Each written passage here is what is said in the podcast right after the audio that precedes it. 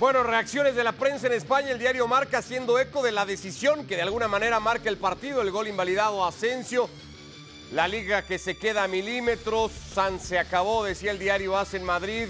Las portadas en los diarios catalanes, pues haciendo alusión evidentemente a esta sensación ya de festejo que queda por una liga que se ha terminado de resolver a favor del Fútbol Club Barcelona. Bienvenidos a Fuera de Juego. Ayer hablamos mucho de lo que fue el postpartido. Lo seguimos haciendo el día de hoy junto a Mario Carrillo, a Moisés Llorens, además desde Barcelona. Iremos tocando distintos ángulos, aristas que ha dejado el partido, desde lo sucedido en cancha, decisiones de los técnicos, hasta por supuesto también las decisiones arbitrales, que, que, de alguna manera, por ya de por sí el contexto que tenía el partido y de lo que tanto se ha hablado en el fútbol español en los últimos días, que tiene que ver con el caso Negreira, lo marcaba o lo acompañaba y pues al final hay una decisión arbitral igualmente que pasa por VAR que termina siendo fundamental en el partido. A ti así, sin arrancar, Mario, ya te veo haciendo corajes, justamente por eso. ¿Cómo sí, andas? Desde la mañana con Moy y ahora contigo. Ah, ya, te, ya, te, sí. ya tuviste una Por supuesto, tuve el honor y la fortuna de escuchar a mi compañero, es un crack mi compañero,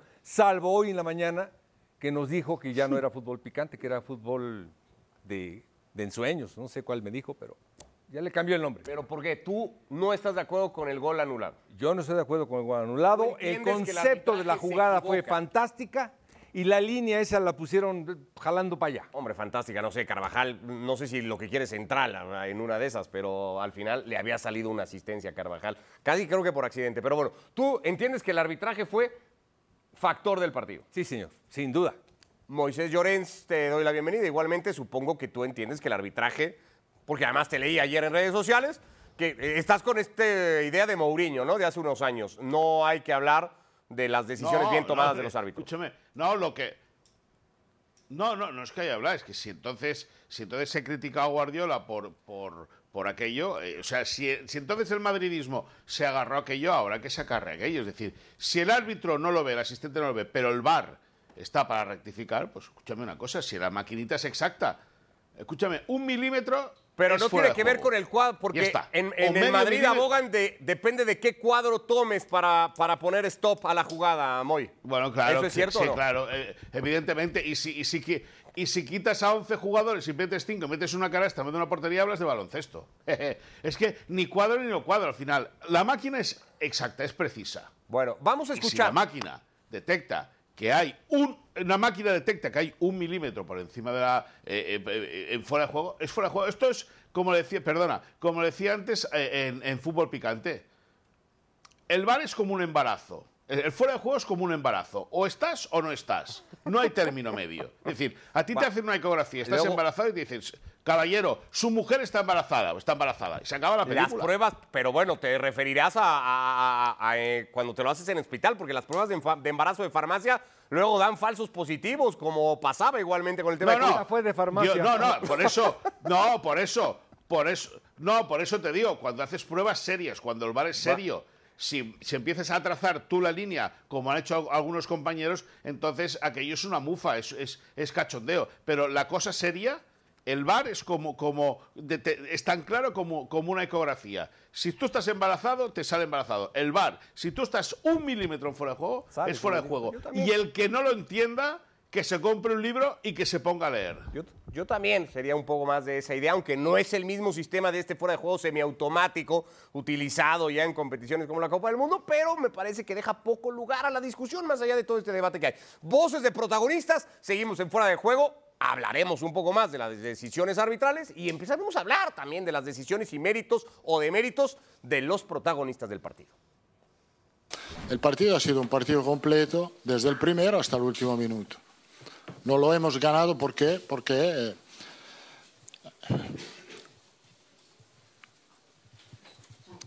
un fuera de juego que todavía tenemos duda, no, está cierto, no está cierto 100%.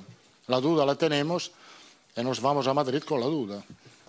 Las dudas las hemos tenido después del partido de la Supercopa, donde el partido no ha sido bueno para nada. Hoy no podemos tener dudas sobre un partido así, jugado en un campo complicado, contra un rival complicado. Lo, lo, hemos hecho muy bien.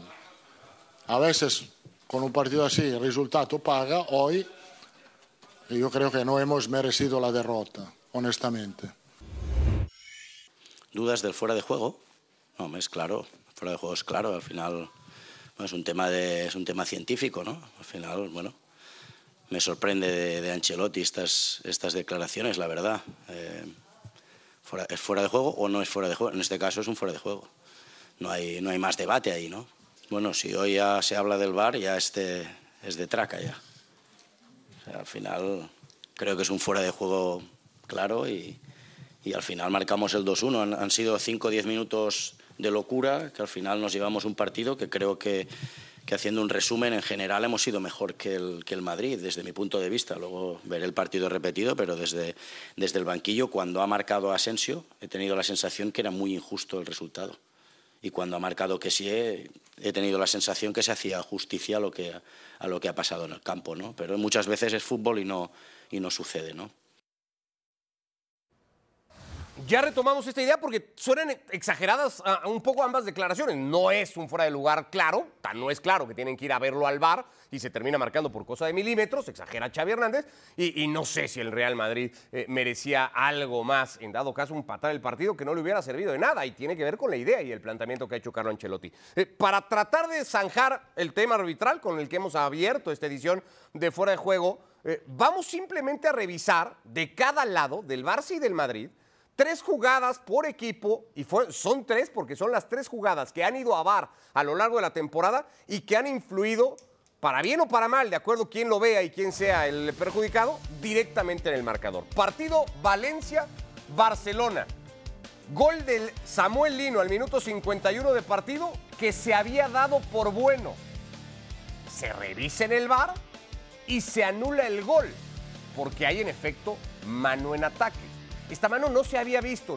El VAR no es que beneficie al Barça, el, el VAR hace justicia, invalida un gol en ese entonces al Valencia de Gatuso que originalmente había contado. Athletic Club contra Barcelona. Pelota de Busquets a Rafinha y gol del Barça. Gol con el que el Barça gana ese partido. Ya veremos otra jugada también después.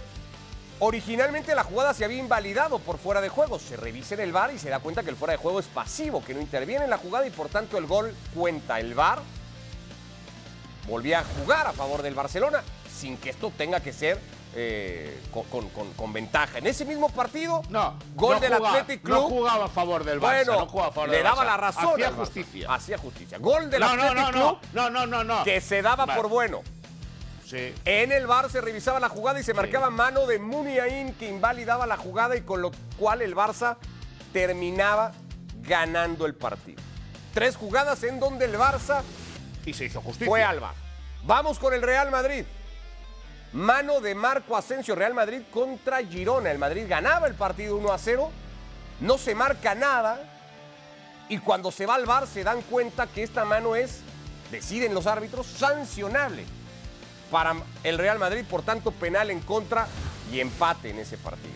Tiro libre para el Real Madrid en el Betis Real Madrid que empataron. Benzema marcaba de tiro de castigo, el gol se daba por bueno, la jugada va al VAR y se invalida por este roce en la mano de Rudiger, mano en ataque.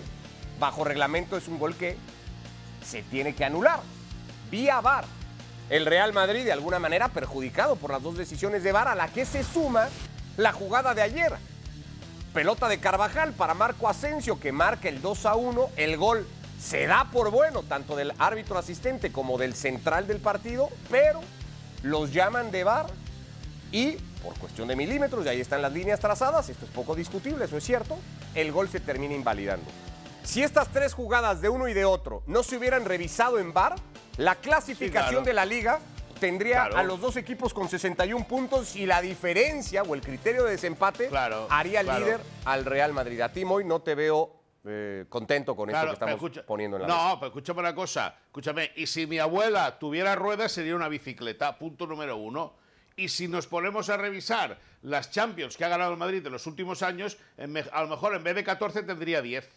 ¿Me entiendes? Es decir, al final... Eso es eh, eh, especulativo eh, porque eso es un tema de, de- vayamos- de- de- de idea. No, no, no es especu- no, no, no es especulativo, no es especulativo porque hay imágenes que demuestran en acciones de futbolistas del Real Madrid en claro fuera de juego a las ¿Como cuales cuál? se les concedieron gol. ¿Como cuál? Y no hubiese subido el gol y el Madrid no habría avanzado como cuál, pues como la de Mijatovic en como la de Mijatovic en la final de Ámsterdam, es fuera de juego. Como eh, en la eliminatoria contra el Bayern de Múnich, en la cual Cristiano Ronaldo remonta el partido un pase de Marcelo en fuera de juego. O sea, hay, hay muchas, hay muchas opciones. Y está claro, Ricardo, está claro que decir que si el VAR no existiese, pero es que el VAR existe. Ahora, El VAR existe. Es, Todo decir, esto- es que no hay que darle más vueltas al tema. Todo Es decir, esto me Que tú me digas, no, perdón, una cosa, una cosa rápida.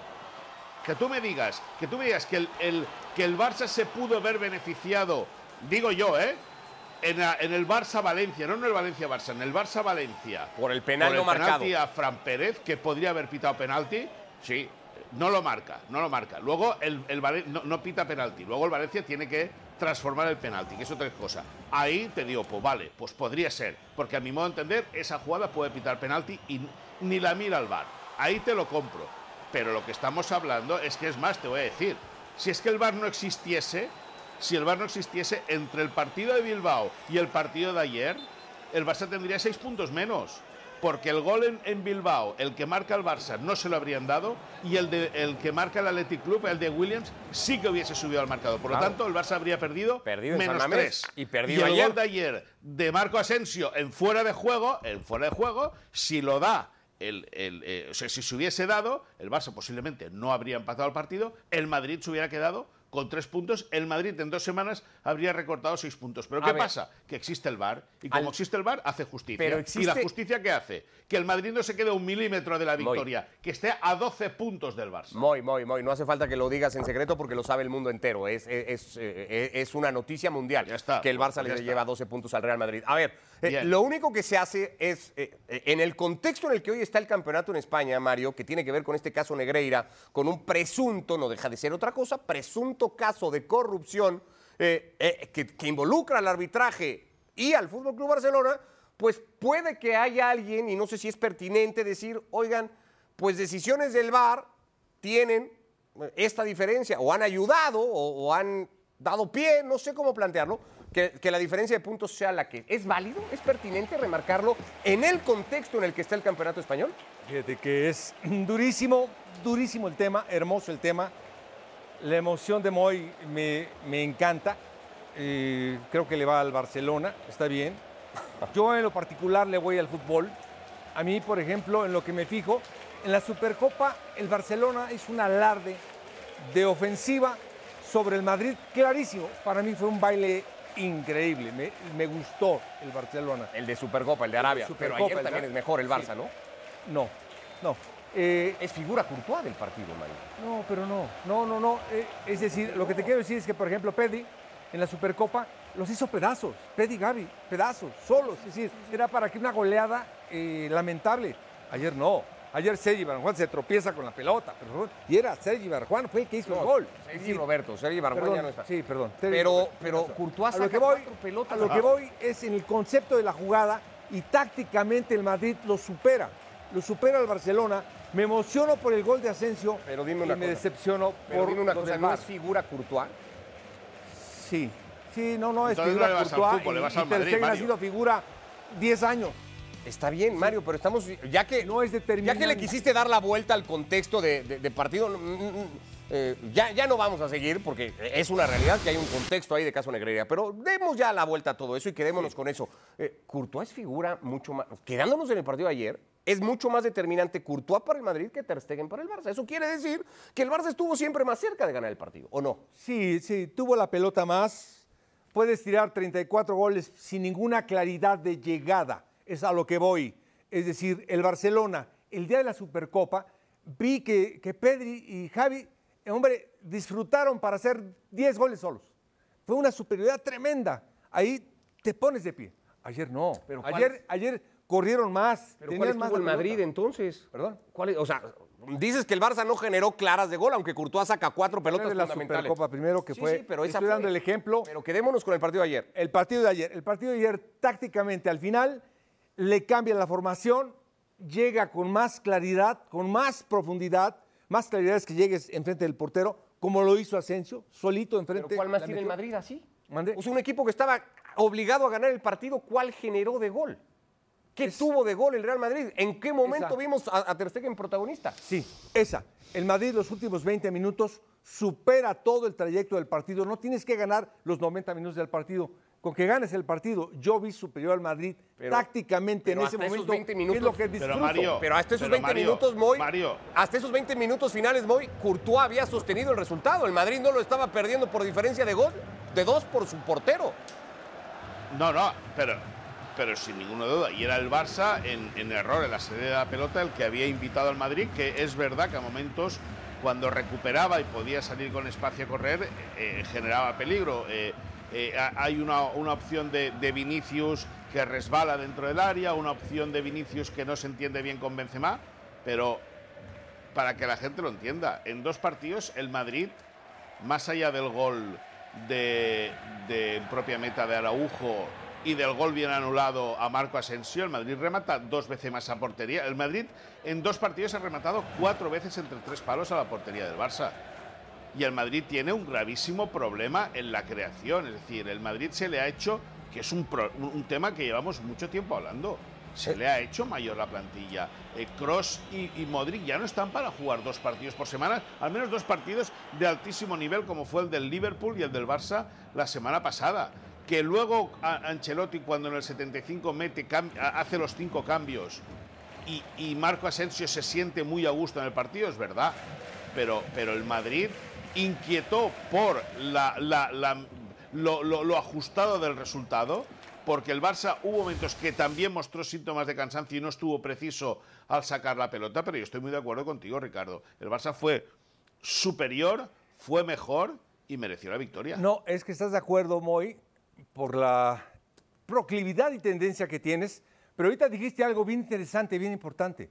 Lo de Cross y Modric no están para dos partidos en la semana. Bueno, pues el Madrid gestó el partido de esa manera. Por eso no fue a apretar arriba, por eso le esperó, porque sabía que tanto Cross contra Modric eh, les cuesta trabajo, por supuesto. Por eso los cambios los hizo al final. Por eso el revulsivo lo hizo faltando 20 minutos. Por eso a los 20 minutos supera al Barcelona en el partido. Por eso es doloroso la anulación de este gol. Porque jugó Ancelotti con todo ese cansancio, que no sé por qué tanto le dio contra el Liverpool. Tenía que haber refrescado a los jugadores desde antes pensando que había un partido en Barcelona. Y después de eso, en los últimos 20 minutos, yo lo vi superior. Vamos, a mí el Barcelona y el Madrid, la verdad que se me hacen sensacionales los dos. No, no me gusta ninguno de los dos, simplemente me gusta el fútbol. Por eso te digo, en esos últimos 20 minutos creo que el, Barce- el- el Madrid fue mejor. Por eso me dolió un gol legítimo. Me dolió que lo anularan. es que legítimo, volvemos a caer en ese debate, Mario, porque en, Mario, el, en yo, el trazo yo- del yo, eh, una cosa, Ricardo. Ricardo, una cosa, yo creo que a Mario le gusta el fútbol, pero un fútbol teñido de blanco, yo creo, ¿eh? Me da la impresión desde fuera y escuchándolo. Me gusta, Es que- entiendo que le gusta el fútbol, como dice él, pero un fútbol mm, teñido de blanquito, ¿eh? Que no pasa nada, ¿eh? O sea, que al final cada uno, cada uno tiene sus gustos y nadie tiene por... Bueno, y cada uno... No, si y te iba a decir algo, pero, y te eh, iba a allá decir algo uno, para, para refrescar tu, tu comentario, que te doy las gracias.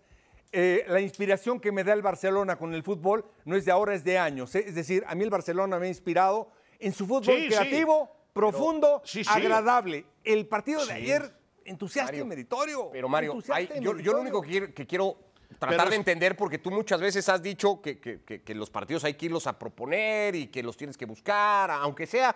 eh, entiendo esto que tratas de decirnos, ¿no? Que bueno, tú planeas el partido a lo largo de 90 minutos, pero cuando quedas a manos de tu arquero, o sea, Courtois saca seis remates del Fútbol Club Barcelona que bien pudieron Pero haber saca sido uno- una media vuelta de- Pero el primero es al minuto uno de partido, el remate que hace Lewandowski, o dos o tres, no, no me acuerdo ahora mismo el remate, pero empieza el Barça sobre la portería del Real Madrid. No tenía que haber sido una a postura correr, distinta, les ganó a pero no- no correr en dinámica. diferente. Te estoy diciendo, cuando los creativos son Xavi y Sergi, los creativos dices, Dios mío. Y cuando sabes que tiene un delantero, que anda bien Lewandowski, que tira media vuelta, y que también. tira gol, ah bueno, pero jugada clara con aquellas que nos embelezaron, que nos inspiró el fútbol del de Barcelona, lado, ¿cuál que amamos, yo amo Sí, ese pero- fútbol de pero del Barcelona. otro lado, ¿cuál no la roja.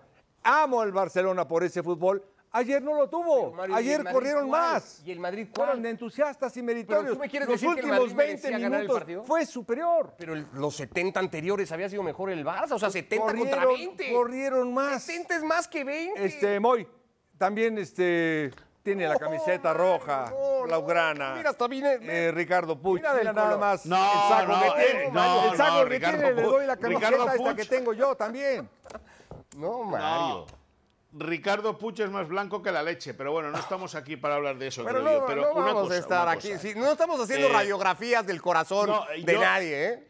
No, correcto, correcto. Yo lo, lo que sí que creo, lo que sí que creo es que Xavi ha cambiado pese a que su idea y su sueño es que su Barça juegue como su Barça como entrenador juegue como su Barça los tiros, futbolista. los hace el Guadalajara. El Barça le ha dado. Xavi le ha dado unos conceptos diferentes.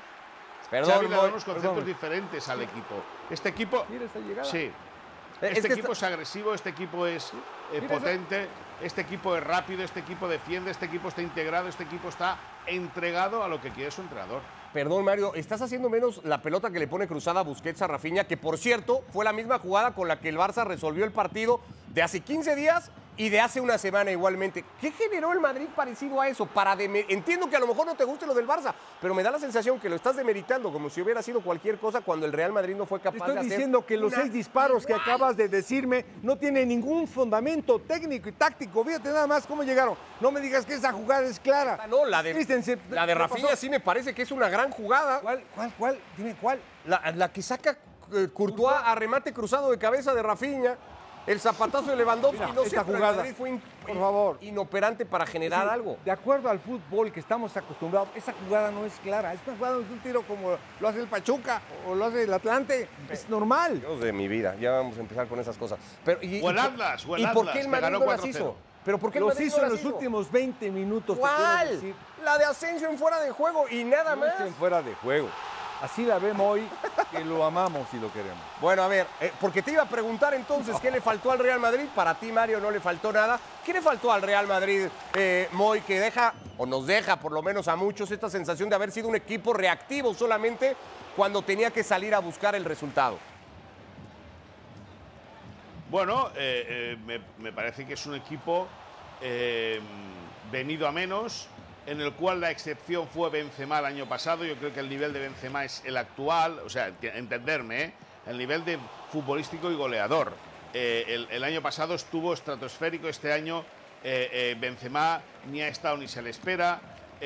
Creo que tiene cosas muy buenas el Madrid, como es la velocidad de Vinicius, la efervescencia de, de Rodrigo, pero para marcar goles se tiene que chutar entre los tres palos.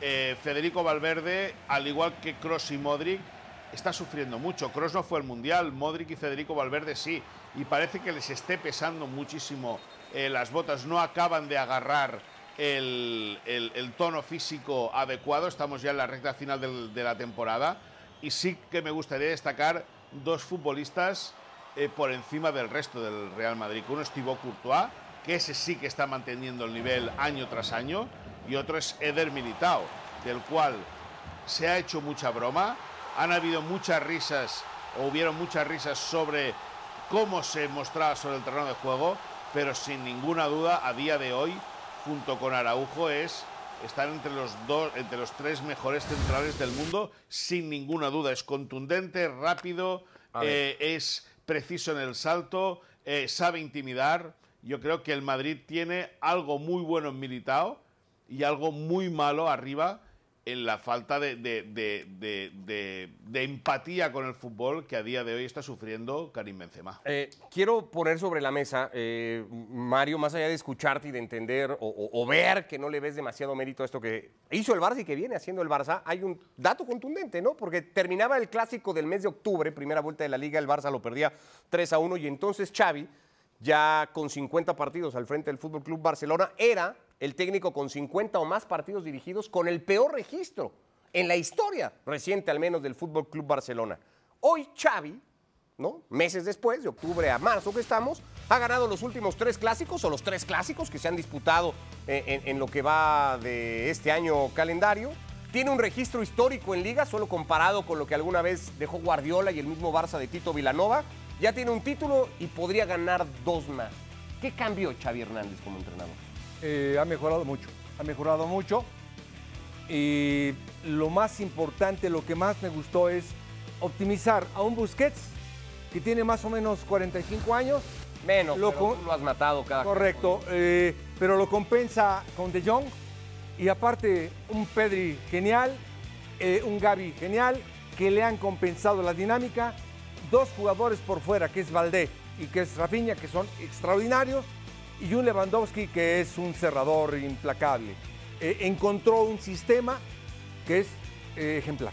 Sin dos, sin dos indiscutibles en su once como Dembélé y como Pedri. Más mérito aún para Xavi, ¿no? Sí, sin dos indiscutibles que para mí juega como el Atlante. ¿Cómo? Sí. Ya sin no, dos ya no me jugadores. repitas esas cosas. Entonces, bueno, perdón, pero disculpa. Sin dos jugadores, sin Pedri, sin Dembélé, sin claridad.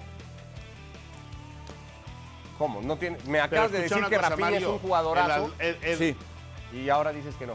sí. Te estoy diciendo que Pedri es la diferencia Pero de este equipo. cosa, Primero, Mario, la pregunta Mario. tuya fue la de Xavi. Te estoy diciendo que ha evolucionado, que encontró un gran cuadro. Y ahorita te molestaste porque dije lo No, del Atlante. molesté, bueno, no es claro, no es claro. Es decir, no te emociones. Tú igual, no te emociones, tranquilo. No tiene profundidad, no tiene claridad. Lo tiene nada más Pedri. Lo demás es un equipo muy bueno a secas. Moy, ibas a decir algo. No, yo digo que, si- que si el Atlante defiende como el Barça, ojo que hay una. Entonces hay una- un, un equipo potencialmente campeón en México. Eh, eh, lo que ha conseguido Xavi es lo que os decía antes, es el compromiso de todo. Eh, decía hace unos días eh, a eh, Robert Lewandowski y a Martín Einstein que el fútbol del tiki-taka a lo mejor ahora ya no sirve y posiblemente sea así. Es decir, ¿y qué ha hecho Xavi? Pues ha hecho que el equipo corra hacia atrás como nunca ha corrido en su vida, que presione arriba como nunca ha presionado en su vida, eh, que se sepa sobreponer a, a- condiciones negativas como la baja de Pedri y la baja de Dembélé y el equipo apenas lo haya notado, que el equipo tenga capacidad de sufrimiento. Hay muchos partidos que años atrás el Barça ganando 1-0 lo habría empatado, incluso les habrían remontado. Al final, eh, Xavi tiene su mérito. Es verdad que el fútbol eh, muchas veces no ha sido vistoso, pero es verdad también que Xavi ha conseguido que el Barça en Liga haya encajado solo nueve goles, dos de ellos en el Camp Nou Increíble. y tres de ellos en el Bernabéu. Es decir, ¿qué más se le puede pedir a un técnico novato en la Liga Española que al finalizar su primera temporada y media puede ganar la Supercopa de España, que ya la tiene en el bolsillo, y es claro favorito para ganar la Liga? y podría sumar la copa. Rápido, porque estamos cerrando esta edición de Fuera de Juego y con esa básicamente la semana que ha tenido que ver con el clásico.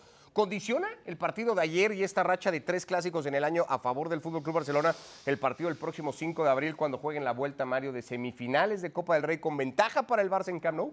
¿Es una condicionante? No, para nada. Para nada. Simplemente yo creo que para esa fecha va a estar Pedri, van a estar completos. Y desde ahorita te digo que completo el Barcelona es superior al Madrid. O sea, favorito el Barça para eliminar en Copa el Real Madrid, partido que estará, por cierto, en la señal de ESPN Deportes y de ESPN Plus el próximo 5 de abril. Una- Antes, compromiso del Barça contra el Elche y del Madrid contra el. Valladolid. Para cerrarlo, Moy. Re- re- Sí, para, cerrarlo, el Madrid luego tendrá compromiso de Champions, es decir, ahí sí que puede tener la cabeza eh, puesta el Madrid. De Jong y Araujo no han viajado ni con Holanda ni con Uruguay por problemas físicos. Esperan tenerlos junto con Pedri y Dembélé para el partido del 5 de abril en el Camp Nou ante el Madrid semifinal de la Copa del Rey. Abrazo, muy gracias, Mario Carrillo. Que les vaya muy bien. Gracias a todos y hasta el jueves en Fuera de Juego.